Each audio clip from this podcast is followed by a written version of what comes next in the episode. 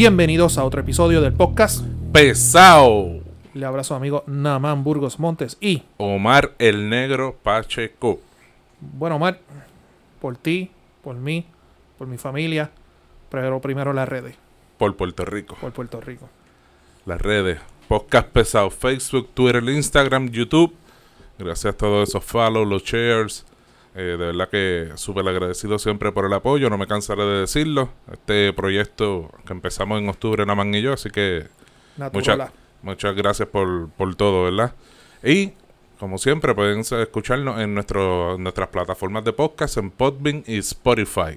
Allí pueden descargarlo, ¿verdad? Si, si no tiene chance de escucharlo, pues en otro momento puede escucharlo allí en tu trabajo, mientras estás en tu tiempo libre y te entretienes un poquito con nosotros. Este, nada, empezamos un poquito así con el relajo por ti, por mí, por Puerto Rico, etcétera, porque estamos grabando hoy lunes por la tarde y hoy lunes por la mañana nos pusimos la segunda dosis de, de la vacuna Pfizer. De Pfizer. ¿De ¿Cómo te sientes? Pues hermano, este más o menos lo mismo que, que la primera, la molestia en el brazo, este un poquito de pesadez en el brazo. Eh, ahorita me tiré un power nap, Todavía Eh, me falta. me tomé dos, dos pastillitas allí para para ¿cómo para evitar, ¿verdad? Si fuera a dar fiebre o algo, pero estamos bien hasta ahora. Pues yo, yo te lo escribí ayer. Estaba cagado. este, por bueno, por lo que todo el mundo decía, que si te va a tumbar, etcétera.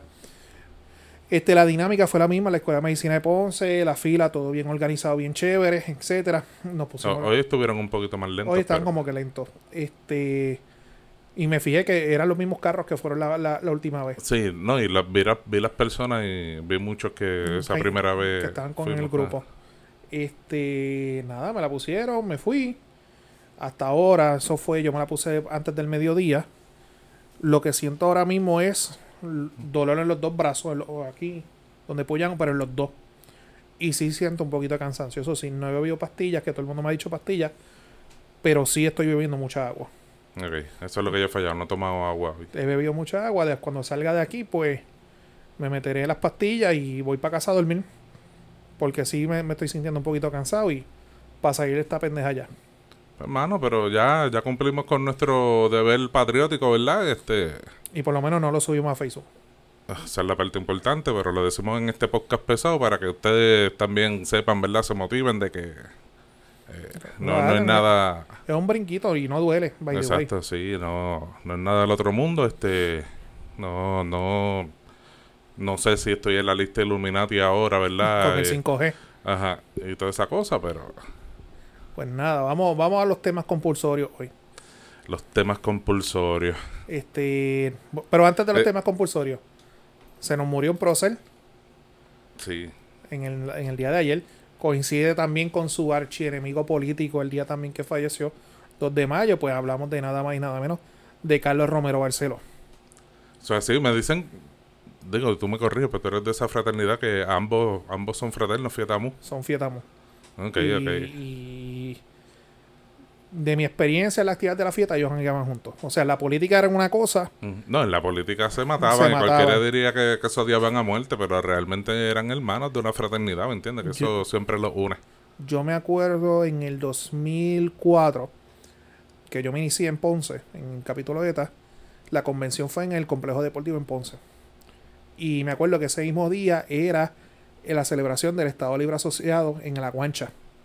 Y yo fui primero a la Guancha y después fui al complejo deportivo. Y en una mesa, 2004, en una mesa estaba sentado Tony Fadel Zamora, Andreu García Padre, juez del Tribunal Supremo en aquel entonces. Tony Fadel era presidente de- del Senado en aquel entonces. Estaba estaba Rafael Hernández Colón y Carlos Romero Barceló. En esa mesita nada más sentado. Y fueron la mesa que más jodieron y más bebieron. Ay. Y Pedro Toledo estaba. Ah, también fietamos. En paz descanse también. descanse. Pues- en esa mesa fue donde más be ¿Te acuerdas que Pedro es de Juana Díaz? Y fue donde más bebieron y donde más jodieron ahí. Qué chévere. Yo, yo puse, yo me cogí mi fueguito anoche, gracias a, a, a, a Carlos Romero Barceló. Pero nada, seguimos para adelante. Como que te cogiste tu fueguito, ¿qué carajo hiciste? Es cabrón, o sea, yo nací en el 84. Ajá. Yo la única memoria que yo tengo del Cerro Maravilla, sé que es parte histórico, sé que es algo de los nacionalistas, algo importante para ellos que, o sea, etcétera. Pero es como cuando tú ibas a la universidad y tú ves a este pendejo con las camisas de Che Guevara. Como tú dices, cabrón, o sea, yo sé lo que significa, yo sé lo que simboliza, pero explícame por qué tú. Y yo veía chamaquitos, yo tengo 37 chamaquitos de 20, 25 años, ah, Romero asesino, y yo. Pero tú no estabas cuando el Cerro Maravilla. Yo lo único que me acuerdo del Cerro Maravilla es cuando yo salía de casa, de la escuela, que iba a casa. No sé por qué papi y mami grababan en el VHS en las vistas públicas del Cerro Maravilla, que creo que todavía están esos VHS en casa. Oh, tiene historia ahí, pa. Pero eso es lo que yo, yo nunca le he puesto interés, nunca le he puesto importancia. Y pues obviamente yo me tiré la línea jodera de que murió sin ver la estadidad, como muchos que van a morir sin verla. Pero muchachos, eso la gente Metiste lo la pullita, metiste la pullita. metí la pollita, pero este la gente se siente ofendida porque yo de mira, no sea este ¿cuál fue la palabra que yo usé? No sea este, déjame buscar aquí en Facebook. Lo, eh, lo, lo que pasa que... Y, y yo te entiendo. Lo que pasa que... que Quieren ser Eh, parte del protagonismo. y- y no, y que mucha gente es por fiebre. este Y digo, yo por lo menos sí en lo personal te puedo decir que, que he leído, ¿verdad? De, de la historia de- del Cerro Maravilla y todas estas cuestiones, ¿verdad? Y he participado en muchas cosas de eso. Pero sí, definitivamente este la, la, la fiebre impulsa a mucha gente, ¿verdad? A, a no apoyar sentirme- ciertas causas Para no sentirme fuera del grupo. conocerlas. Para no sentirme ajá, fuera del grupo. O sea, yo lo que escribí fue, si usted nació después del 25 de julio de 1978, evite hacer ridículo diciendo Romero asesino, porque usted ni había nacido. Ahora, si lo quiere celebrar porque nunca vio la estadía, como muchos estadistas jamás la verán, pues sí celebre. Hashtag una escolta menos para pagar. Cabrón. Me escribieron. Me imagino que te habrán inundado por ahí para abajo ese Facebook. Me escribieron. Mira, y otra cosa, mi gente. Veo también mucha crítica de que el 30 días de duelo, que si esto, que si lo otro, es normal. Es discrecional del gobernador. No, no, es mandatorio. eh, gobernadores que fallecen, darle 30 días de duelo cuando se mueran y Dios Claro. los cuide, Agapito y, y- y y Fortuño y Pedro José Yo y todos los que han pasado van a tener sus 30 días también. y en honor a la verdad, corrígeme, Carlos Romero Barceló no solamente fue gobernador, fue comisionado residente, fue senador de distrito Alcalde de San Juan. y fue alcalde de San Juan. O sea, prácticamente corrió todas las bases. Claro, claro. O sea, que no, no estamos hablando de ningún, ni- ninguna Lo persona. que pasa es que era un tipo que no solía caer bien por su... Por su... El caballo blanco. Ah, esa otra que la story subí algo de- del caballo, del gran combo. no lo he visto, cabrón. Pues véalo antes que me lo borren. De- pero pues es que era un tipo fogoso, era un tipo que, que o sea, no tenía miedo a cantarlas como las veía y pues Y yo creo que y defendía su ideal a muerte. Porque Rubén, hay mucha gente que dicen que el trío era Hernández Colón, Carlos Romero Barceló y Rubén Berrío. Pero realmente la pelea era entre ellos dos. Y yo creo que con la muerte de Carlos Romero Barceló se cierra ese capítulo de los políticos de aquel entonces. De los 80, 70 y 80. De aquella gente que tenía palabra convocatoria, de aquella, o sea, ya, ya esa generación con eso cerró. Sí, no, o sea, y era una política totalmente diferente a, la, a la que se vive hoy día. Y a- antes sí, el, el poder de convocatoria, papi, eso era... Ahí no había redes sociales. No, allí era pulmón. Bueno, yo me era acuerdo- Y, y gente y gente de pueblo realmente viviéndose, ¿verdad? Su- Sus ideales y su partido. Bueno, el mejor ejemplo, mira a ver si viste esto. Yo creo que el mejor ejemplo es este. No, hombre. Problemas técnicos con el micrófono. Ah, ahí está. Ya, no jodas. O cualquier cosa, nada, la dejamos ahí que se va. Nada, nada. Este, hace como 10, no, no, mentira, mentira. Estamos en el 2021, 15 años atrás. Antes ibas un 25 de julio, una celebración de Lela, y eso eran guaguas escolares, guaguas escolares, y esto era antes de Facebook, Instagram, este, Twitter, etcétera. Ahora no, ahora vendí. Ahora yo soy el primero que veo el 25 de julio por Facebook Live. Ujú. No, y, acu- eh, y acuérdate que también, coño, mira cómo, cómo nos van saliendo los temas, pero también en esos tiempos había muchos líderes de barrio. Los alcaldes eran prácticamente caciques caciques. de, de, de esas tribus y lo que dijera el alcalde y convocaba a, a su pueblo. Vamos para el 25 de julio, la, la constitución de Lela, o vamos para... Eh, ¿Cómo se llama la, la actividad que hacen los, los estadistas de Barbosa? Este... Y los pipiolos, eso con maravilla. y- exacto. Y, o Grito de Lares, este, ¿me entiendes? Tenían ese poder de convocatoria. Cosas que ya no se ve hoy día, ya todo se resuelve por las redes sociales. Okidoki. Bueno, ¿qué más hacemos? Yo creo que con eso, ¿qué, qué más tenemos? No, que en paz descanse Carlos Romero Barceló. Y, Y que siga luchando por la estadidad del más allá. Claro. Tener un angelito ahí ahora con ellos. Que siga la estrella. Este. Nada, el tema obligado es el caso de, de Félix Verdejo. Este. Tema obligado. tema obligado del día. Vamos, vamos, vamos a examinar esto de diferentes ángulos. Obviamente nosotros no somos la coma y no somos lo sé todo. Pero, y hablando de la coma y lo sé todo, tu punto de vista, Omar, de cómo es que la prensa ha cubierto esto. Mano, eh, qué difícil. Me cogiste ahí fuera de base. Este es su trabajo. Yo, yo no voy a pelear con, con su trabajo. Es, es su trabajo. E- ellos tienen que estar ahí, buscar la noticia. Pero al final de cuentas, todo se resume a una sola cosa, que son los ratings y los clics en- ahora en las redes sociales y la monetiza- monetización de la noticia. Eso, eso no le quepa duda a nadie.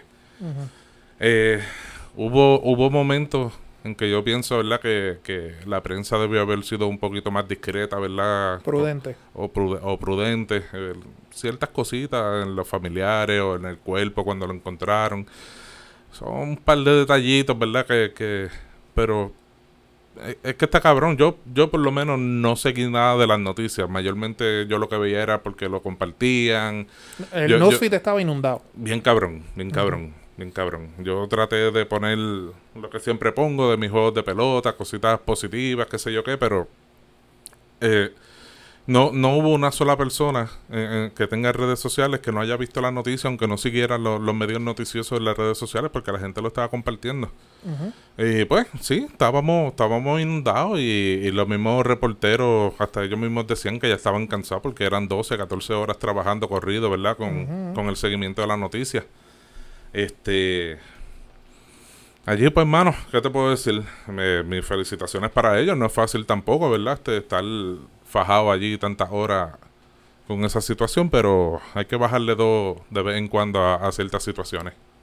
Coincido, coincido contigo, mano. Yo, bueno, yo lo escribí. Yo, yo cuando empezó todo revolú de los push notification, uno por curiosidad, hay que ser honesto, uno por curiosidad, se mete en las redes y la mayoría de la información que yo tenía, que yo veía, perdón, era gente dándole shares, gente poniendo estatus, o sea, se activó el CSI Facebook, se activó el Departamento de Justicia Facebook, o sea, todo el mundo era juez, fiscal, Fiscal, abogado, este, perito, este... y, y yo no sé, y, y- y puede ser que mucha gente coincida conmigo.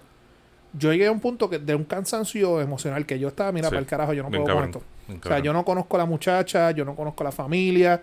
Está, yo sí vi el video antes de cuando la hermana estaba llorando, el live que ella hizo. Que No, se- no, yo no lo vi. no, eso está cabrón. Yo no lo vi. Y vi la entrevista que le hicieron a la No, no primera lo, entrevista. no lo vi por las mismas reacciones de la gente que... Pe- Pero, que- esto fue antes de, de- Esto fue el preámbulo. Sí, sí. Y ya con eso, ya yo estaba como, "Bueno, esto está cabrón. Y cuando yo empiezo, porque también, vamos a ser honestos, la gente, había, había gente que lo compartía por, por buscar este, el clickbait, o sea, por decir yo estoy aquí, por, por, por- por no estar fuera de- de- del momento. Pero la prensa se pasó de la raya. O sea, yo, yo puedo entender que tú tienes un- una profesión, tú tienes un deber, pero abusaban con las tomas, abusaban con las preguntas. O sea, en varias ocasiones la misma familia tuvo que decir, ven, deme un break. O sea, y voy a decir una vulgaridad, demos gracias que el cuerpo se encontró a distancia. Porque si ese cuerpo lo llega a encontrar cercano, tú puedes estar bien seguro que lo- lo- las fotos por WhatsApp iban a estar inundadas y los videos también. Este. Y de verdad, como que se, se le fue la mano ahí. Y ahí, pues, en, en su momento de su juicio, pues van a haber problemas que se van a levantar de, de un juicio imparcial, de un jurado imparcial, porque por toda la contaminación que tiene. Inclusive antes de grabar, vi que la Comay va a este, este, recrear la- el día y los procesos. O sea, que tú vas a ver que eso es un proceso ahí que, que Lo, se- lo- lo que pasa es que el, el tenerle el nombre y apellido Félix Verdejo, eh, obviamente, ¿verdad? Le da un, un giro, Yo, figura pública. claro, claro, Y definitivamente. había gente que, que, que, que ya lo estaban condenando, había gente que lo, había, lo, lo estaban defendiendo. Yo fui uno que yo no escribí nada hasta lo último. No, yo tampoco. O sea, yo me mantuve al margen, yo no me voy a meter en este revolú, me mantuve al margen hasta que yo subiera esta toalla de mi opinión de lo que posiblemente va a pasar en el caso. Obviamente cada abogado lo ve de diferentes ángulos. Este, pero como te digo, la gente durante el fin de semana se creían que esto era una serie de Netflix. cabrón. Y no se, y no, no se, o sea, está hablando de un ser humano, está hablando de dos familias, Está hablando de una niña menor que se quedó sin papá y se quedó sin mamá. Porque no, tampoco estamos hablando de ese punto. O sea, aquí todo el mundo salió jodido y la gente con en mano. Cabrón. Y a base de eso. las papi, la morbosidad en las redes sociales reina una no, Y las teorías de, y las teorías de conspiración. Y yo, mano, tienen que dejar de estar viendo novelas de narco y cosas así. Ahora, según la declaración jurada, según los hechos que se alegan en la declaración jurada, los hechos están. Ah, no, no, no, eso es otra cosa. Pero ya ahí estamos hablando de hechos en un documento oficial de los federales. Una declaración eh, eh, jurada. Una declaración jurada, eso ya, eso ya es otra cosa. Pero eh, la, la, la variedad de especulaciones desde el momento. De teoría. Y teorías desde el momento de la desaparición de la, de la muchacha estaba cabrón. O sea, estaba, cabrón. a, mí, a mí algo, y fíjate, el molusco lo dijo. Yo no sigo el molusco, pero vi que alguien le dio share el video. Ay, cuando encontraron el cadáver. Ay, que no sea ella. Ay, que no sea ella. Yo, Bárbara en casa. Ay, que no sea ella. Bárbara, puñeta, ¿cuánta gente está desaparecida hoy? Claro que ella. O sea, claro que ella. Eh, y, y, e independientemente fuera ella o no, puñeta era otra víctima. era, era otra persona, en este caso mujer, ¿verdad? Pero hubiera sido un hombre, pues es lo mismo, otra persona asesinada, ¿me entiendes? Pero nada, para eso están los, los, programas de análisis y eso. Yo voy a brevemente, en lo, yo no tengo licencia federal, yo no postulo en lo federal, ni nada por el estilo. Ya él se entregó en la noche de ayer. En la vista de hoy fue la vista de fianza. Como ustedes saben, la fianza en el foro federal no es un derecho constitucional como nuestra constitución lo establece. Qué bueno es el Estado Libre Asociado, aunque mucha gente no le guste. Pero en la Constitución Federal es discrecional. si tú eres una amenaza para tu propia persona, para terceros o para evadir la justicia, pues no se te otorga la fianza y queda sumariado en lo que se ventila todo el proceso criminal. no, y esa es otra cosa, que tampoco es que tú puedes estar allí, digo, y corrígeme si estoy hablando mierda, pero tú puedes estar en la federal 10 años y todavía no verse tu juicio y ahí te queda hasta que se vea. Hasta que se vea. No, no como acá. No, no la veas cuerpo. ¿Qué sucede? Este, próximamente se va a celebrar una, una vista preliminar, un preliminary hearing, donde lo preside una, una, jueza que prácticamente viene siendo como una regla 6. En esa vista, el acusado tiene derecho a presentarle evidencia a su favor. Ahí es donde, donde por primera vez entiendo yo que vamos a saber quién es el famoso testigo, o si es hombre o si es mujer, porque también hay diferentes teorías de conspiración. Y si el magistrado entiende que hay causa probable, determina que hay causa probable y entonces el fiscal puede solicitar un indictment ante un gran jurado. Para que ahí es que entonces empieza, se la acusa formalmente.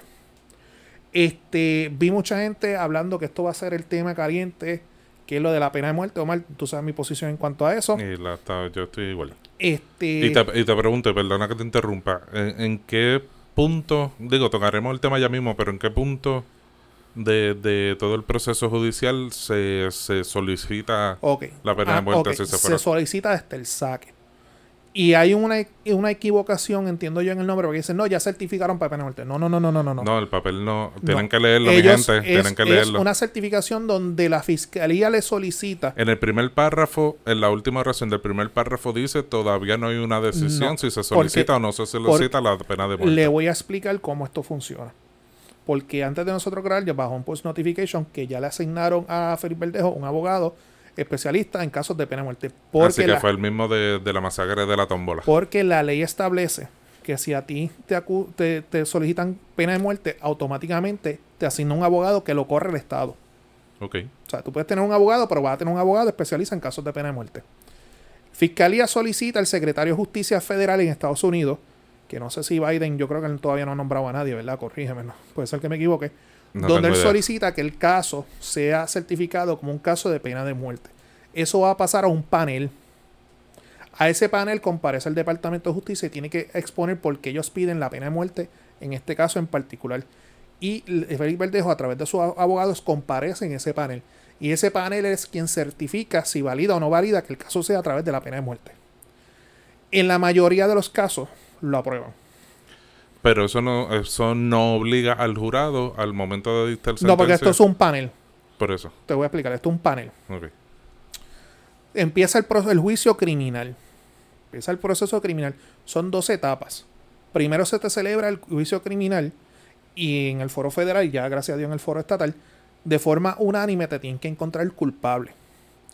Si a ti te encuentran culpable, empieza un segundo proceso donde ese mismo jurado te tiene que condenarte a ti a pena de muerte o no.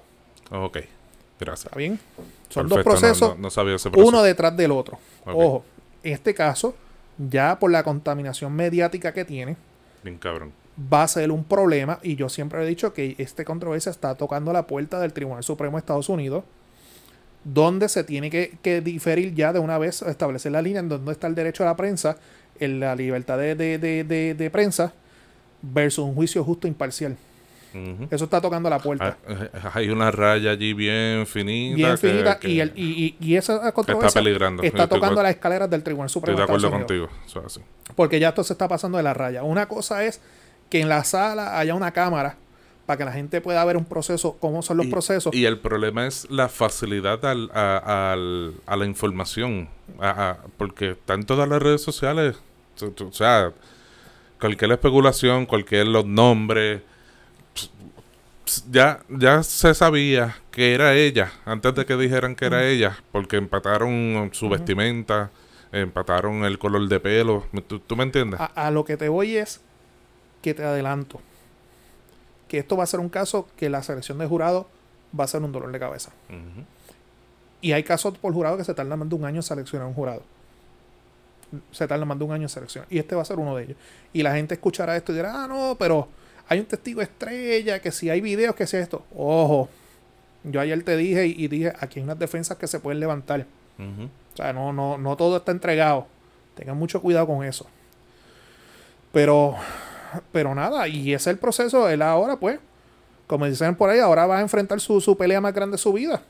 Allá él, y si él, y aquí no estamos para defender a nadie. Si él fue el que lo hizo, que suma las, consecu- las responsabilidades y las consecuencias. Como también, si, si hubo otras personas, lo mismo también Así al final del día, lo que aquí, porque, y, y tengo que ser bien enfático en esto. Porque la gente dice, no, queremos justicia, queremos justicia. Y ya la justicia se ve como un adjetivo de castigo. Y la justicia no es otra cosa que la búsqueda de la verdad. Y al final del día, lo que nosotros queremos saber aquí, qué realmente, qué pasó y por qué pasó. Porque hay cosas todavía que, que todavía no cuadran y tú y yo eso lo hemos hablado fuera, fuera de récord. Y eso es lo que se tiene que buscar aquí. ¿Qué pasó y por qué pasó? Y un ministerio público tiene que aprobar su caso más allá de duda razonable. Un jurado de, compuesto de hombres y mujeres, de 12 de ellos, tienen que unánimemente decir sí, ocurrió ese delito y sí lo, lo, ocasiona esa persona que está ahí sentada. Suena sencillo, pero no lo es. Este, a base de esto, pues se activó este, las diferentes organizaciones de derechos de mujeres. Este, ahora mismo, mientras estamos grabando, me están enviando unos visuales que están en la calle Fortaleza, este, protestando porque están exigiendo sobre el estado de emergencia. ¿Tiene algo por ahí? No, no, dale, sigue. ustedes saben que estos grupos de derechos de, de, de la- de las mujeres de Puerto Rico llevan tiempo exigiendo que se firme un estado de emergencia. Wanda Vázquez, antes de irse, si no me equivoco, ella lo llegó a firmar, ¿verdad? No. No. Pedro Pierluisi dice que él, él ahora pues va a tomar cartas sobre el asunto. Y yo Sum- súmale, perdona que te interrumpa, súmale que recientemente salió ayer, el antier, no recuerdo bien, la noticia de que eh, hubo eh, la, la Junta de Supervisión Fiscal bajó un 90% el presupuesto a estas cuestiones de, de violencia la- doméstica. de la Procuraduría de la Mujer. procura- de la creo que el presupuesto de ella, la estuve escuchando esta mañana, el presupuesto de ella al año son 2 millones. Que 2 millones al año para coger una oficina de nivel isla, tú sabes que eso no da por un carajo. Pero hasta el día de hoy tampoco se ve qué es lo que ella está haciendo. Porque si tú me dices, mira, yo estoy haciendo esto con lo poco que me dan, pues yo te puedo justificar darte más. pero no estoy viendo nada. Eh, ¿Cómo se llama la procuradora? Leslie Borges. Lercy, Lercy, por no. Lercy Borges. Pues, mano, eh, solo te puedo decir que no sé quién es. Mm, no, no por tirarle la mala, te, soy sincero, no, no sé quién es, no he visto un movimiento activo, ¿verdad? En, en, en, esta cuestión de, de esa oficina. Eh, sí recuerdo mucho a Rosana López, eh, que ella dirigió esa oficina y se veía... No, ella, ella dirigió la de envejeciente. Ah, envejeciente fue, pues, piché en eso, metí la pata ahí. Este, pero por lo menos de, de, de esta Lerciboria, pues no, no, no le veo como con un ímpetu o, o como que... Porque que se joda, en, en, en momentos como este, el, dinero no importa un carajo. Aquí es donde ella se tiene que parar, plantar y, y, y, poner, poner su alma, vida y corazón. En, yo no he visto un comunicado oficial de ella. No, yo tampoco. O sea, yo sé que ella empezó a hacer un media tour, etcétera, pero un comunicado de su oficina. Pero no, no, no, no, no, no, no, no, un media tour, media tour ellos lo hacen a cada rato por cualquier mierda, o sea. Sí, pero el media tour de ella es para decir que necesita chavos, porque me ha sentado a escucharla. Eh, estamos en un mal rally, porque es un mal rally, ¿verdad? De, de estas situaciones de violencia doméstica eh, y, y, estos asesinatos de estas mujeres. y, y, y para tú alzar la voz, tú no necesitas dinero. Para tú reclamar justicia, tú no necesitas dinero. Para tú dirigir esa oficina y demostrar de que tú estás en defensa de las mujeres como procuradora de la mujer, tú no necesitas dinero. Tú necesitas empantalonarte y levantar tu voz y, y, y hacer lo que tienes que hacer, ¿verdad? Por, por, por, por las mujeres. Porque en este caso, ¿verdad? Que, es lo que nos, nos atrae el, el tema. Pero no, no, no la he visto, no la he visto. Mira lo que me acaban de enviar. Obviamente estamos grabando ahora mientras la coma está al aire. Comenzó con dos bloques, alambre, una pistola, una jeringuilla.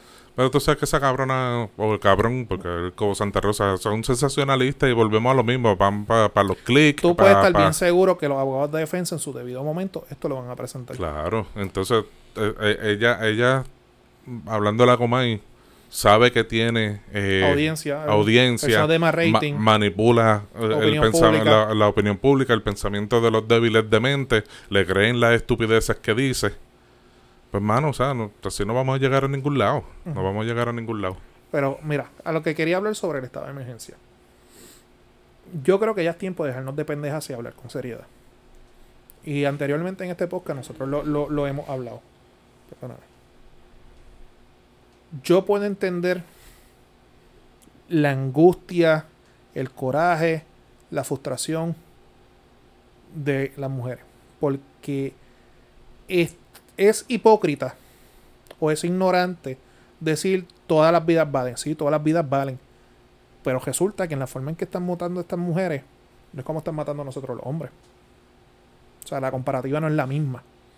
O sea, Ah, que hay hombres que mueren, sí, pero mueren bajo mundo, mueren esto, pero no mueren de la misma forma que murió esta muchacha durante el fin de semana.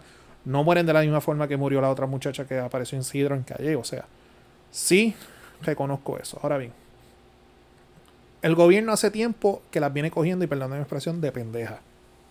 Sí vamos a declarar un estado de emergencia. Sí vamos a declarar un estado de emergencia. Pero la discusión que yo siempre he tenido en privado con gente es tú me vas a declarar un estado de emergencia y que eso me va a resolver a mí. Y me explico. Porque yo, gobernador, yo puedo firmar la orden ejecutiva hoy mismo. Hoy mismo. ¿Tú crees que el gobierno tiene recursos para implementarla?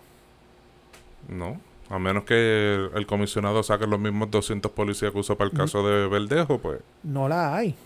no, la, no hay forma de cómo tú implementar un estado de emergencia. No la, vamos a ser honestos. No podemos ser hipócritas. Acabamos de hablar sobre la Procuraduría de las Mujeres. Sí, está bien, pero sin dinero yo no puedo operar. De la Policía de Puerto Rico, se le felicita en su tremenda labor que hicieron. Él, entre líneas, llevó un mensaje. Miren todo lo que yo puedo hacer en tan poco tiempo si tuviese agentes de la policía. Y usó 200, pues dicho por él mismo, 200 policías. Si aquí, y lo hemos dicho aquí anteriormente. Para un solo caso, 200 policías, estamos hablando, ¿ok? Estamos hablando, sí, que tuvo que sacar de diferentes regiones para esto. Policías estatales y municipales porque se quedó corto el estatal. Ser policía en Puerto Rico no es atractivo. Antes, cuando nosotros nos criábamos, tú hablabas con muchos y decías, yo quería ser policía porque había unos beneficios, se respetaba. El policía ya no quiere ni ser policía. Pa, vete por ahí a hablar un nene si quieres ser policía, te va a decir que no. No sé. El policía aquí se ha desmoralizado. O sea, aquí que se han creado programas de, de divisiones especializadas de violencia doméstica. Esos agentes, por lo menos en esta región, no pasan de 10 agentes. Siempre son los, todos los casos que yo tengo siempre son los mismos agentes. Y lo mismo pasa en esta región como en todas las regiones de Puerto Rico. conozco una, Dios me la cuide, eh, vive en Juanadía. Mi papi ella coge todo el área azul. Por eso. Y acá jato para San Juan a reuniones. No se asignan agentes. No, no se adiestran agentes para esa unidad especializada. El Departamento de Justicia tiene su división de violencia doméstica. Son bien pocos los fiscales que tienen asignado, especializado en esos tipos de casos. Vuelvo y digo, vamos a ser honestos, vamos a ser realistas. Vamos a traer el tema sobre la discusión. Que únete con estas líderes de las organizaciones feministas. ¿verdad? Y, no quiero faltar respeto a ninguna de ellas. Ok, tú quieres la orden del estado de emergencia. ¿Qué tú quieres específicamente? Y tenemos que sentarnos a hablar. Aquí se tienen que abrir academias de la policía. Aquí se tienen que nombrar fiscales. Aquí se tiene que asignar dinero y presupuesto pero no lo hay. Y, está, y mientras siga pasando el tiempo, o mal la policía no va a seguir aumentando, va a seguir disminuyendo porque se te están yendo para Estados Unidos, se te están retirando y no se están graduando en la academia. Es una realidad. Y, y, ahí tú estás hablando más en la cuestión de, atender el asunto. A eso súmale que también en esa declaración de emergencia tiene que haber una, una orientación de prevención. ¿Me entiendes? Porque no, no todo puede ser castigo y, eh, eh, eh, castigo entre comillas, en, el sentido de que esperar a que suceda el ataque de violencia doméstica, sea cual sea, para entonces activar a toda esta gente, ¿no? Vamos también entonces a una declaración de emergencia. una política de orientación y prevención. Claro, seguro. Que, que, que yo puedo entender, ¿verdad? Y aquí vamos a cambiar, a modificar un poco el tema. Yo puedo entender la obligación del Estado de velar por el bienestar de nosotros. Pero mal, esto también viene por la casa. ¿Sabes? En tu casa y en mi casa nos enseñó que tú no tocas a nadie, o sea hombre o sea mujer. Y tú, y, yo digo esto con los mayores respetos de mi esposa. Parejas que no tengan diferencia, que no tengan sus discusiones, son felices porque se la están pegando el uno al otro. Es normal que se discuta, pero lo que no es normal es la falta de respeto y la agresión. Pueden haber sus diferencias, sí las pueden haber, porque si no la están teniendo contigo, la están teniendo con otro. Créemelo. Créemelo. Pero contra. ¿Qué tú resuelves? ¿Qué tú resuelves con agredir a esa persona que dices que tú amas, di que esa persona que, que, que, es con la que tú duermes todas las noches? O sea, yo todavía no le he encontrado esta fucking lógica. O, o también esta obsesión de que si no eres mía, no eres de nadie. Eh, no, ahí ya necesitamos especialistas, psicólogos eh, en, que nos abunden en esos sí, puntos. Pero, sí, pero abundamos sobre eso y podemos estar aquí ahora hablando sobre el tema. Pero es el machismo en Puerto Rico. Y el machismo no solamente viene de nosotros, también vienen de las mujeres que también lo, implementan en los hijos cuando lo están criando. Claro. eso, es lo, lo, hemos hablado anteriormente. Es más, yo cuando vino el doctor Caleb, yo creo que más o menos tocamos ese, ese tema por encimita. O sea, que, que también esto también tiene que tiene que, primero, hay que hablar nuevamente sobre la cuestión sobre la perspectiva de género. Aclararlo, neutralizarlo si se puede para que las iglesias no jodan más con el tema, implementarlo en nuestro sistema educativo y que sea algo que en los próximos años se pueda ver. Y llevar una campaña de orientación y vuelve a insertar dinero para que la policía pueda tener su agente especializado, el Departamento de Justicia pueda tener su fiscal especializado etcétera, y llevar una campaña de orientación. Porque, mano, si algo a mí me ha molestado y me ha frustrado de todo esto, es que la gente tira de la baqueta y la gente no sabe un carajo de lo que está hablando. cabrón. y drenan con la. Ah, que deberían de cambiar la ley para que él pruebe su inocencia. Papo, eso está en la constitución. Es un derecho constitucional de la presunción de inocencia. Este, hay que hacer esto, hay que hacer lo otro. yo, Dios mío. ¿Y qué sucede? Y aquí yo me voy en un, tema. Quiero abundar más sobre eso porque me pienso ir para. No, dale, dale, yo, te, sigo el flow. y, he visto que por ahí están tirando una estadística y se están tirando unas expresiones sobre las famosas órdenes de protección. Ojo, Yo soy abogado de profesión, yo veo órdenes de protección prácticamente todos los días. Hay casos de ley 54 todos los días. Y vi que un abogado puso un post, una página en Facebook, y yo le dije, hay casos y hay casos. Él me tiró con la estadística. Y yo aparte le escribí, papo, no es lo mismo trabajar en un bufete en la milla de oro que estar todos los días en salas investigaciones metidos. Que somos los que realmente, y vemos cómo es el mambo. Y ustedes sabrán que, que la colectiva feminista, creo que hoy, hizo una protesta en el Tribunal de Caguas por una situación que hubo en el caso de Andrea Ruiz, era el, era el nombre de ella, donde se acusa de que una juez le denegó una petición de una orden de protección. Y aquí se ha formado la desinformación donde están pidiendo que la jueza renuncie, donde la juez presidente ha hecho unas expresiones que el juez, el juez de, la Asociación de, de Jueces Asociados, de Jueces Asociados, se tuvo que expresar indignado, molesto con la juez. O sea, hay un choque judicial en estos momentos a su speak. Y les quiero explicar cuál es el proceso, porque a la persona que le escribí, que también tiene podcast y tiene cosas, yo dije, mira, yo estoy dispuesto como abogado litigante a explicar cuál es el proceso, porque por lo que veo, la gente desconoce completamente cuáles son los procesos y cuáles son los derechos tanto de la víctima como del acusado. ¿Está bien? En ese caso en particular del Tribunal de Cagua, yo he litigado frente a esa juez, conozco a esa juez, conozco de sus posturas, de sus actitudes, etc. Y está completa de más de mente de de parte de la prensa de Puerto Rico, estar vinculando que si Alejandro la nombró, que si ella es familia de José Luis Dalmao, presidente del Senado, una cosa no tiene que ver con la otra. Porque lo que tú como juez haces en tu sala, en tu sala, y lo mejor que te puede librar a ti es récord de qué fue lo que pasó en esa vista. ¿Está bien? Y de lo que ha pasado en la prensa, porque me molesta de la prensa, bueno, que yo me da, fíjate, en el 2015, cuando Trump dijo que voy a correr, que empezó con ataque, que si la prensa fake news, etc., yo pensaba que era relajando, que la prensa no tenía agenda. Con el transcurso del tiempo tengo que darle razón al cabrón. Cuando la prensa quiere manipular la opinión pública, escriben lo que les salga del forro. Y volvemos a lo mismo, los clickbaits. Los clickbaits. En ese caso, específicamente, a esa señora se le radica, esa señora radica una, ocurre los hechos, no voy a entrar en los hechos, porque conozco el caso. Se le denuncia al caballero por un 3.1 de la ley 54 con una agresión. 3.1, agresión. Agresión. Ok. Quiero explicar, agresión física. quiero explicar el proceso para que la gente entienda, y no me voy a concentrar en ese caso. Me voy a concentrar en los casos comunes, el caso, el modo operandi de los casos. Víctima es agredida físicamente, emocionalmente o amenazada. Llama a la policía de Puerto Rico, llama a la policía municipal. Policía municipal llega, ellos intervienen y activan el protocolo. Ponen bajo arresto al agresor o la agresora y se lo llevan al cuartel y automáticamente tienen que ponerlo bajo rejas. A la que presunta. Y, y, perdona que te interrumpa, y si hablo mierda me corrige tiene que estar mínimo 24 horas encarcelado. Ojo, ojo, cuidado con eso. mínimo 24, pero hay su excepción. Ok. A la víctima también se tiene que llevar al cuartel. Se llama a la, División Especializada de Violencia Doméstica a la Policía de Puerto Rico. Hay un problema que hay que reconocer que esa división, como son tan pocos agentes y son tantos los casos que atienden, ellos se tardan en llegar. Inclusive yo he tenido casos que ellos llegan al día siguiente. Mientras esto pasa, el agresor o la agresora está en la celda. Sin sus zapatos, sin su correa y si el aire está en high, pues se jodió.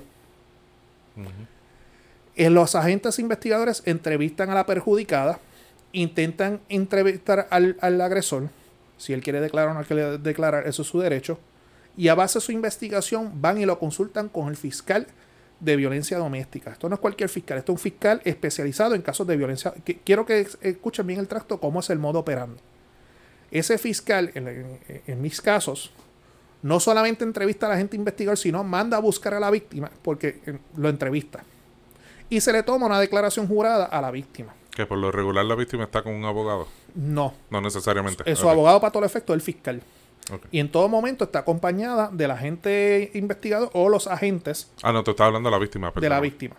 A toda esta, el agresor o la agresora está en la celda encerrado. Ok, ok. ¿Está bien? Y el fiscal, a base de la entrevista que haga, a base de la declaración, a base de las notas de la gente, decide si radica o no radica y por qué artículo radica. ¿Está bien?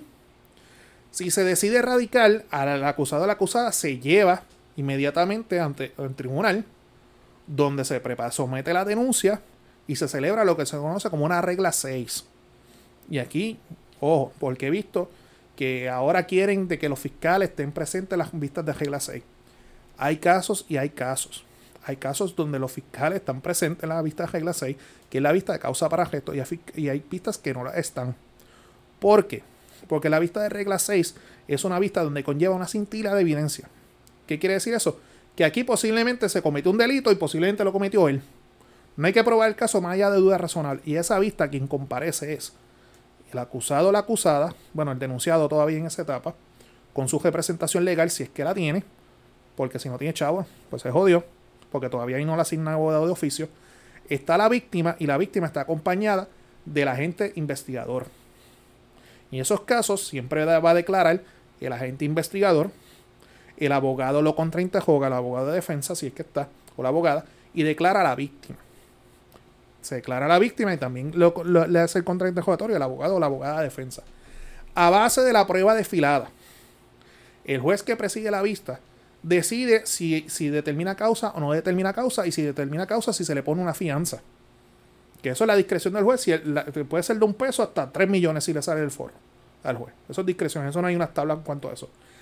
Si el juez dice que no hay causa, pues el Ministerio Público tiene 60 días para radicar ese caso en alzada. Y en ese caso en alzada sí está el fiscal presente. Por eso es que muchas veces hay casos que el fiscal no está presente porque honestamente no es necesario que esté. Porque las probabilidades de que te terminen causa son altas y tú vas a ver que en la práctica hay muchos abogados que van y dicen, nos allanamos a, la denuncia a cambio de que nos pongan una fianza nominal. ¿Y qué significa eso? Una fianza bajita, que yo la pueda pagar y me pueda ir. Y ojo, hay delitos bajo la ley 54 que conllevan la imposición de grilletes. ¿Está bien? Los casos de ley 54 automáticamente que se radican, se, la, la víctima tiene que preparar una petición de orden de protección. Tiene, no es discrecional, tiene. Esa orden de protección no se ve en esa vista, se ve en otra vista. Y lo ve otro juez. Pero en ese interín, que es lo que la prensa ha ocultado por completo, emiten lo que se conoce como una orden de protección ex parte. Ex parte fue que el juez la emitió sin escuchar, sin, sin, sin, sin que la otra parte estuviese presente, solamente tuvo la parte peticionaria. Esa orden ex parte se lo tienen que notificar al agresor al agresor y lo tienen que firmar. Y para todos los efectos ya hay una orden de protección vigente ya la hay. Se notifica el, cuartel más cercano, se notifica el trabajo, la escuela, etc. Mientras esa orden de protección ex parte esté vigente, si hay niños, se, se suspenden las relaciones paterno-filiares, materno-filiares.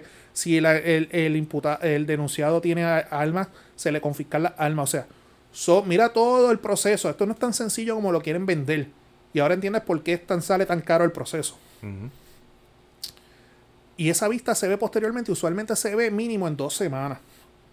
Y usted podrá decir, ah, pero es que el hombre está suelto por ahí y puede este, matar a la persona. Ojo, como digo, hay unos que tienen grillete, que lo están velando. Y si la persona viola esa orden de protección, es parte de un delito grave que, automáticamente va preso. No tiene un minuto de break. Eso es lo que no te dice Jay Fonseca ni, ni, ni la gente por ahí de la vida. En esa vista de orden de protección, a pesar de que pueda tener consecuencias de naturaleza criminal si la violas, es una naturaleza civil. ¿Qué quiere decir eso? Que el fiscal no puede estar ahí, ahí están las partes. Pero ojo, la parte peticionaria, o sea, la víctima, puede estar acompañado por un abogado privado. Yo en mi práctica he estado tanto con la parte peticionaria como con la parte peticionada. He jugado los dos foros. Y la parte peticionada tiene también derecho a comparecer solo, comparecer mediante abogado. Y ahí se tiene que celebrar una vista. Y lo que se ha querido vender aquí, lo que se está pidiendo aquí es que esta orden de protección se emitan pro forma. La pedí, emítemela. Mira todo lo, mira todo lo que se está activando. Si hay hijos, se, se suspenden las relaciones paterno-filiares o materno-filiares. Si hay almas, te confiscan las almas. Y hay patronos de empresa privada y públicos que no toleran violencia contra el género y también te, te, aunque no haya suspensión una suspensión te puedes coger también para que sepis o sea mira todo lo que se está activando en esa vista de la orden de protección la parte tiene que declarar y tiene que probar su caso es el debido proceso de ley esto no es porque escuché no porque la denuncia lo dice el papel aguanta todo lo que le pongan Y como abogado de defensa, nuestro trabajo es establecer dudas sobre lo que se está alegando ahí. Si el tribunal a base de la prueba queda convencido de que posiblemente, posiblemente, porque la orden de protección es para prevenir que ocurra algo, que posiblemente esta parte que está pidiendo esta orden de protección pueda ser víctima de una agresión, de una amenaza, etc. El tribunal está obligado a emitir la orden de protección. Mínimo tres meses, seis meses, nueve meses, un año, lo que entienda. Y mientras dure esa orden de protección, no se le puede acercar a la parte, no puede ir a su área de trabajo, tiene que solicitar relaciones paternofiliares para poder ver a su hijo y otro proceso aparte para ocupar sus armas de fuego si una persona que tiene licencia para portar armas de fuego. O sea, mira todo el proceso que te estoy dando aquí. Ahora bien, si el tribunal dice que no procede la orden de protección, al ser de naturaleza civil, ella tiene, la parte peticionaria tiene que ocurrirla mediante el recurso excepcional del tribunal apelativo. No procede la reconsideración en estos casos, porque la misma ley lo dispone. ¿Está bien? Este, ¿qué se me está quedando? Diablo, te he dado un mini curso de derecho aquí. Cabrón, ¿te acuerdas cuando tenía el programa con, Ah, en este, Radio Yaucana? Este, Este, ¿cuánto sabemos de esto? ¿Cuánto sabemos de esto? Estoy en una clase de esas que tú dabas. No, no, y espero que la gente esté escuchando porque a veces en casa Bárbara me pregunta, no, ¿y por qué no? Y eso no ha sido tan sencillo. ¿Y qué sucede? La- en el caso particular de Caguas, a la jueza Ingrid Alvarado, quien ella presidió, ella presidió la vista de regla 6. Y ella, a base de la prueba, que eso va, en la investigación va a surgir así, no había elementos para encontrar causa. No fue que ella denegó, fue causa. Quien denega la orden de protección es otra juez, que más abajo en, el- en la noticia te menciona, y contra esa nadie ha dicho nada. Solamente atacan a esta porque es pariente de José Luis Dalmao. O sea, y algo bien importante. Quiero dejar esto claro para récord. Si una víctima, o mal, si una víctima dice yo no quiero continuar con el proceso, que créanme que son muchos los casos, son muchos, muchos, muchos por diferentes circunstancias. No es meramente ir al tribunal y decir yo no quiero seguir con mi orden de protección, no. Usted lo dice para récord y el juez o la jueza le va a ordenar a usted que esa petición de, de- de desistimiento de su orden de protección lo haga por escrito. Tan pronto usted lo hace por escrito, se comparece nuevamente ante el juez y el juez le toma juramento y tiene que ver cuál es la voluntariedad de ese desistimiento. Que eso sea libre, que sea voluntario, que nadie te ha coaccionado, que nadie te, ha- te ha amenazado a tú tomar esa decisión. Y si el tribunal está seguro sobre eso, el tribunal entonces archiva. Mira, eh, la jueza que está diciendo eh, se llama Sonia o Sonja, no sé porque es con Y. Eh, Sonia Nieves Cordero. Fue la que vio el... Lo que estaba hablando La orden de protección. La orden de protección. Una cosa es la regla 6 y otra cosa es la orden de protección. Y bien importante en ese caso, que es lo que el juez, este, el presidente de la Asociación de Jueces está diciendo, en la regla 6 Ministerio Público no fue en alzada. No lo fueron. Y la, y la regla 6 en alzada es discrecional del fiscal, no es de la víctima. Si el fiscal entiende que tengo caso, sigo por ahí para arriba. O sea, yo ese caso veo que mucha gente está molesta, etcétera, porque y los puedo entender, pero es porque no entienden los procesos. Si entendieran los procesos, entonces quizás. Pero entiendo que están llevando una lucha errónea, equivocada en estos momentos en cuanto a ese aspecto. Porque, mano, yo cuando venía, cuando salí de la vacuna, yo escuché la conferencia de prensa de Pedro Pierluisi. Ah, que el sistema le falló. Coño, usted fue secretario de justicia. ¿Cómo que el sistema le falló? Tú trabajaste en eso, tú fuiste abogado litigante, tú sabes cómo el mambo. Lo que pasa es que, vuelvo y te digo, y te lo dije ahorita, me preocupa que ahora mismo esté pasando todo esto, estemos haciendo cosas para las masas, para Para las la grada. gradas, y pase lo que siempre ha pasado. Pero, ah, ah, ¿Tú no te acuerdas más o menos que para este mismo tiempo el año pasado pasó el caso de Alexa? Ah, sí. Todo el mundo se encojonó, todo el mundo se indignó. Ah, estaba emergencia. ¿Y qué pasó? Estamos aquí. Estamos aquí. Y lamentablemente, si no se es honesto con el pueblo, como dijimos ahorita sobre el estado de emergencia, vamos a seguir en esto otra vez. Vamos a seguir y vamos a seguir y vamos a seguir y no vamos a lograr nada. Pero chécate esto, mira, salió esta nueva noticia, está súper interesante. todo. Cualquier cosita me, me inscriben para educación continua. Está, súper interesante lo que expone y, y digo, importante hacer la aclaración a, la- a las personas, no, No estamos justificando al agresor. No, yo estoy ni- diciendo ni el nada. procedimiento. Estamos hablando del procedimiento, ¿verdad? Este, Cualquier duda me pueden llamar al 787-267-5767. Repito, 267-5767. oficina licenciado Naaman Burgos Montes. Eso así. Mira, salió una noticia por aquí para, para entonces analizarlo un poquito si es lo mismo de para las gradas o va a tener un efecto, ¿verdad? Real en, en, en disminuir, ¿verdad? Porque eliminarlo es prácticamente imposible, lamentablemente, pero por lo menos disminuir los casos de la ley 54, a ver si en tu experticia en la clase de hoy que nos estás dando, a ver cómo lo ves. Y te lo envié. Dice, representantes buscan enmendar la ley 54. Esto por lo menos estoy leyendo de, de Noticel. Y todo, aparentemente, de todos los partidos están apoyando esta, esta medida. Aquí, buscando... Que el fiscal está en regla 6. Eso era lo que decía, ¿verdad? Míralo aquí. Sí. Míralo aquí, míralo aquí. Ante la indignación que vive el país, estoy citando, leyendo, por las recientes muertes violentas de mujeres que ya suman 21 al cierre del mes de abril, eso está cabrón, un grupo de representantes de todos los partidos políticos solicitaron el lunes, o sea hoy, que se enmiende el artículo 3.10, que era el que estaba hablando ahorita. No, yo hablé del 3.1. 3.1. y- Ah, 3. punto- sí, sí. 3.10 de la ley 54 del 15 de agosto del 89 para que siempre, y esta es la parte de la enmienda importante, para que siempre haya un representante del Ministerio Público durante la vista de, de determinación de causa para arresto del agresor. Repito, para que siempre haya un representante del Ministerio Público durante la vista de determinación de causa para arresto del agresor. En otras palabras, aquí lo que van a hacer es obligar al fiscal a estar esté siempre presente. presente. que nombres más fiscales. Eso es lo que Porque el problema que tú vas a tener es que, como te dije ahorita, hay fiscales que están especializados en los casos de violencia doméstica. Tú tienes dos opciones.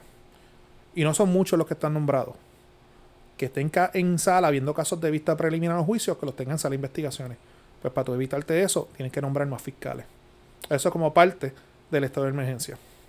Dice aquí, uno de los propósitos medulares es explorar maneras de mejorar la atención a víctimas vulnerables a través de las divisiones especializadas del Departamento de Justicia, que era lo que estaba hablando, ¿verdad? Que esas divisiones de violencia doméstica, e identificar maneras en que se puede atajar la violencia de género y evitar que haya nuevas víctimas. Yo conmigo no hay problema. Como sea, los veo igual. Ahora, voy a decir algo que me voy a meter en, en aguas calientes. Las expresiones del gobernador y las expresiones de la juez presidenta del Tribunal Supremo de Puerto Rico fue una línea bien clara a las jueces. Causa y al lugar orden de protección a Tutiplén. Leí, no la voy a tirar en medio, pero una amiga de nosotros, abogada, que decía, eh, lo escribió ayer, mañana tengo vista de ley 54 en Caguas. Tengo miedo de ir. No, no. Porque, porque, porque, y tú sabes lo que va a pasar. Y yo conmigo no hay problema. Yo los veo. Para eso no se me paga. ¿Sabes lo que va a pasar? Que regla 6 va a ser causa. Vista preliminar va a ser causa. Oh. El juicio. prácticamente automática. ¿verdad? Automático. Porque, eh, y, y- eh, Y- digo, y- eso es del juez que se deje sentir Se presionado. debe sentir. Se- si Que- siente esa presión. Hay jueces y hay jueces. Ahora, ¿tú Ujú. ¿sabes lo que va a pasar a nivel de juicio? El acusado o la acusada tiene un derecho constitucional a que su juicio se vea ante un jurado. Todos los casos de ley 54 se van a ver por jurado. Te lo adelanto. Y como el juicio tiene que ser unánime, así que, amiguito, amiguita, prepárate, porque tarde o temprano los tribunales van a estar llenos de jurados. Y entonces la papa caliente de la responsabilidad, porque así es que se quiere vender, de encausar o no encausar a un agresor o una agresora por violencia de género, ¿a quién se la están pasando? El pueblo. Al pueblo. El pueblo que está representado por ese jurado. Eh, que le cua. Eso es lo que va a pasar. Y, y vamos a estar pendientes de la discusión entre la juez presidenta y, y el juez este presidente de la asociación de jueces que va, es ya shots has been fired como dicen por ahí Y, y eso me encojona porque es ca- eh, lamentablemente la fucking política puertorriqueña todo lo quieren politizar. Ujú. Y, y empiezan estos dime y direte y, y es tu culpa y no es mi culpa y tú tenías que hacer esto y tú tenías que hacer esto otro. Mano, no, vamos, siéntense, como bien mencionaste ahorita, siéntense con todo esta, con, todos estos colectivos, con la procura- procuraduría, con legisladores, el gobierno. siéntense en puñeta y, y hagan algo de verdad en pro de, y beneficio de, de, de, nuestra población, porque pues, la violencia doméstica la sufren hombres y mujeres, los hombres en, en menos escala, quizás por el miedo a, a, a- decir mi mujer me, me, me pegó y se le ríen en la cara, que ha pasado, y tú lo sabes. Pero, hermano, me- metan cojones, siéntense de verdad allí a, a buscar soluciones verdaderas a esta problemática que nos está hundiendo como país. Nos está hundiendo. Y que el gobierno sea honesto sobre, sobre el estado de emergencia. Que reconozca Claro. que no tiene el equipo, no tiene el personal para reforzarlo. Que hay que invertir en Ah, eso. pero, pero si buscaron chavitos para Pa'l la plebiscito. elección de- del 16 de mayo, de la misma manera pueden ponerse creativos, buscar chavitos también para, para esa declaración de emergencia, coño, no sean Claro. hipócritas. Si de una que- agencia tú que puedes sacar mano. dinero, puedes pues, metérsela a la Procuraduría a las mujeres. Claro que sí. Puedes claro meterlo a la sí. policía de Que se pongan creativos. Que se pongan la, la estadía para adelante, mira, estoy viendo aquí en las redes, para ir ya terminando. Este, están quemando a, a, a la Comay por las imágenes que está presentando. Del Pues- bloque y al alambre. El morbo, Pues, papi. El morbo y el, cabrón, el morbo vende. Y lamentablemente toda, toda, Y te lo digo, apúntalo, en el juicio estas imágenes van a salir. to- toda- todas estas cosas, mi gente, u- usted, mientras las comparte en las redes sociales, porque usted podrá compartir algo y escribir 20 mierdas de la Comay usándola de ejemplo, pero los analytics de esas redes sociales no están pensando en lo que usted escribió pelando a la Comay porque quiere que saquen a la Comay o whatever. Le, está- le Lo, dando publicidad. lo que le está dando es publicidad. Está- eh, eh, la Comay está monetizando cada share, cada compartir que usted hace, cada clic, cada, cada, cada video que usted ve en YouTube y se tiene que chupar 5, 10, 15 segundos de, de un ad, de un anuncio. Eso es dinero para esa persona que puso ese video. Y mientras usted siga compartiendo y compartiendo y compartiendo, esa gente se sigue llenando de dinero. Que, que es malo, que no brega, que, que cojones. Pero así es que brega esa pendejada. Así es que brega. Por eso es que, volviendo a lo que hablábamos ahorita, se la enviaron los periodistas 12 horas cubriendo estas noticias. Pero era porque realmente, La gente por no un, la- por, por un lado, por un lado, ¿verdad? Querían llevar la noticia y toda la cosa. Pero por el otro lado, eso era lo que estaba pidiendo la gente. No se despegaban. No se despegaban. Pues si la gente lo que pide es ver eso, pues eso es lo que te van a dar. Eso es lo que te van a dar. Ah, Y, y yo tengo un desahogo. Tira por ahí. He visto un par de gente compartiendo y yo compartí algo ahorita de que hay que eliminar la- las letras del reggaetón. Mira, vaya a ser carajo. No, no, ¿no habrán escuchado la salsa gruesa?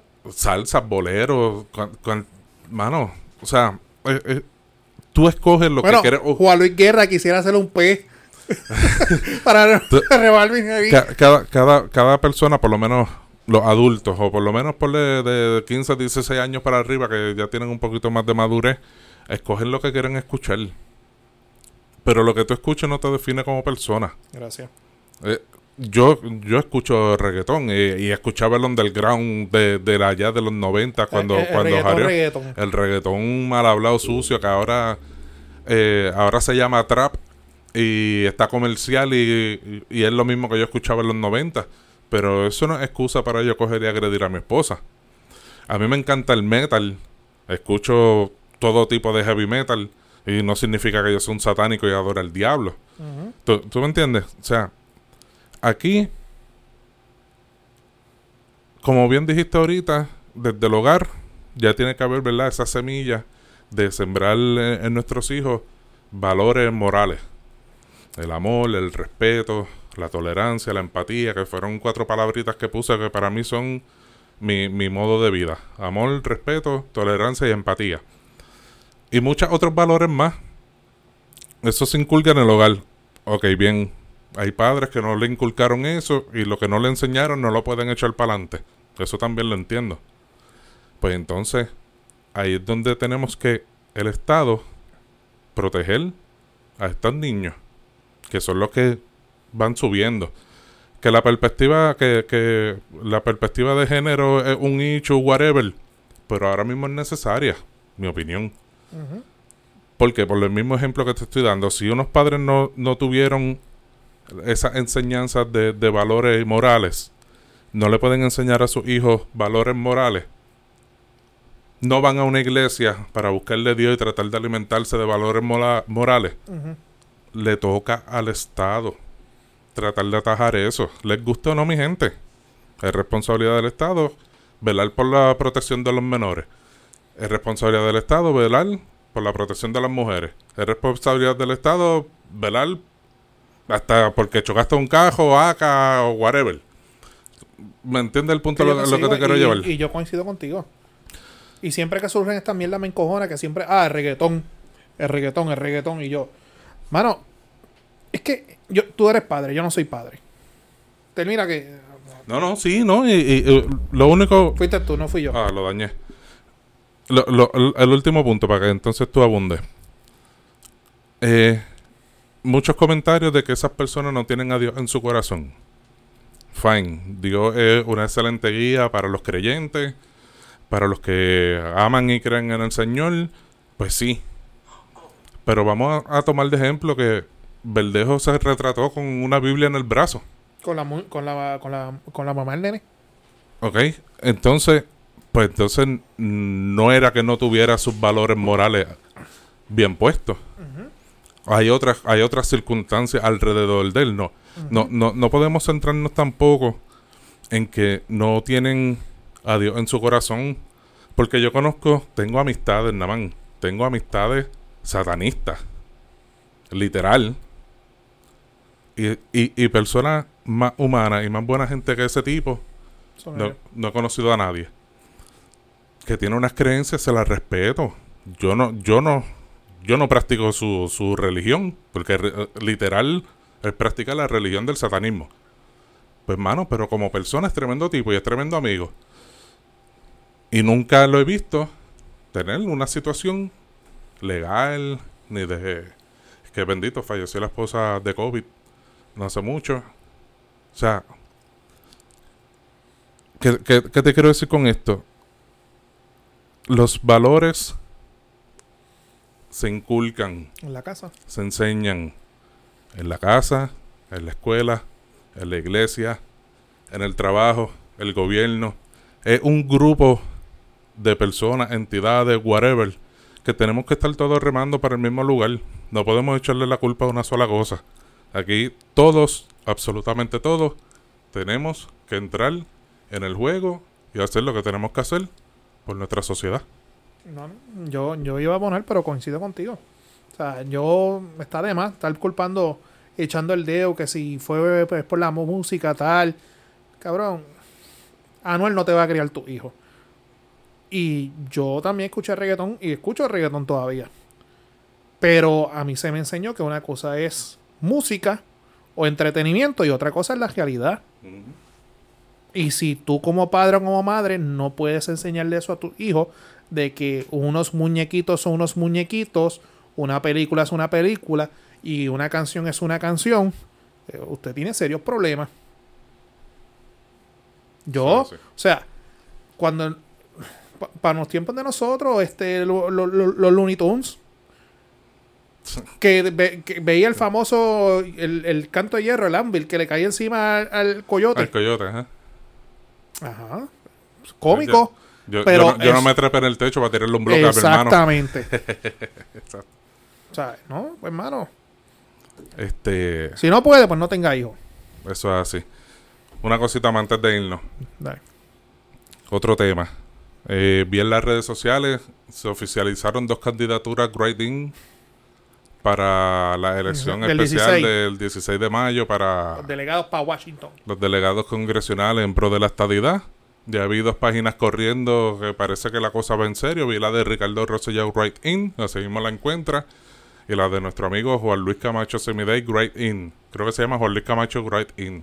Búsquenla y denle Eh, like. Búsquenla las dos y a ver qué es lo que traen ambos a la mesa. Está bien interesante, ¿verdad? Este, como sabemos, Juan Luis no, eh, no pertenece al Partido Nuevo Progresista, pero, pero habrá un hilo interesante en, en esta contienda, ¿verdad? Porque eh, si, si, si no me equivoco, la ley dispone que esos que sean electos en esta elección especial para delegado congresional tienen que jurar defender la estadidad en el Congreso.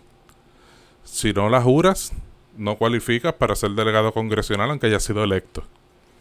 Y también dice la ley que si eh, cometiste alguna burrada en el proceso de cabildeo pro estadidad y acá el gobierno no le gustó, el secretario de justicia tiene la potestad para sacarte de, de- de delegado congresional. Discrimen político. Ahí es la parte interesante. Entonces entra Juan Luis, que no es estadista, no es PNP, pero sí, ¿verdad? Si cree en, en esta unión eh, de ambos países, este y ¿verdad? Y todas las cosas que se han conseguido eh, bajo el Estado Libre Asociado, él es, él es Estado Librista. Eh, él, él pretende, ¿verdad? En una entrevista que tuvo en Noti1, él pretende defender eso y darle a demostrar, ¿verdad? Que no necesitamos ser Estado para seguir teniendo los mismos beneficios, ¿verdad? Según explicaba él. Así que vamos a ver, esa lucha va a estar interesante y vamos a ver si Juan Luis logra movilizar al, al Partido Popular a que lo apoyen y la gente salga a votar por él. Bueno, por lo menos ya yo, yo sí voy a votar. Ah, yo voy a votar por él. Y nos vamos a sacar una foto y la vamos a subir. la Claro que página. sí. Este, nada, mi gente, ya sabe, el 16 de mayo, vota Writing Juan Luis Camacho para Washington. Juan Luis Camacho Semi Day. Semi-day. y nada, mi gente, gracias por acompañarnos. Omar, nos fuimos, dilo. Sí, el podcast pesado, Facebook, Twitter, Instagram y YouTube. Y nuestras plataformas de podcast en Podbean y Spotify. Y no lo mencioné cuando empezamos, todos los miércoles, Noti1 en la noche, a las 8 y 30 de la noche, con el profesor Francisco Pavón Febus. Nos sintonizan ahí en Noti1 630M. Y en el sur, ¿cuál es? Que tú te la sabes. El 910 AM. 910 AM. O puede entrar a notiuno.com. allí en la red ellos eh, tienen su enlace para la programación en vivo. Le da allí y nos escucha también por allí todos los miércoles a las 8 y 30 de la noche. Noti1 en la noche. Nada, mi gente, siempre agradecido. Nos fuimos. Bye.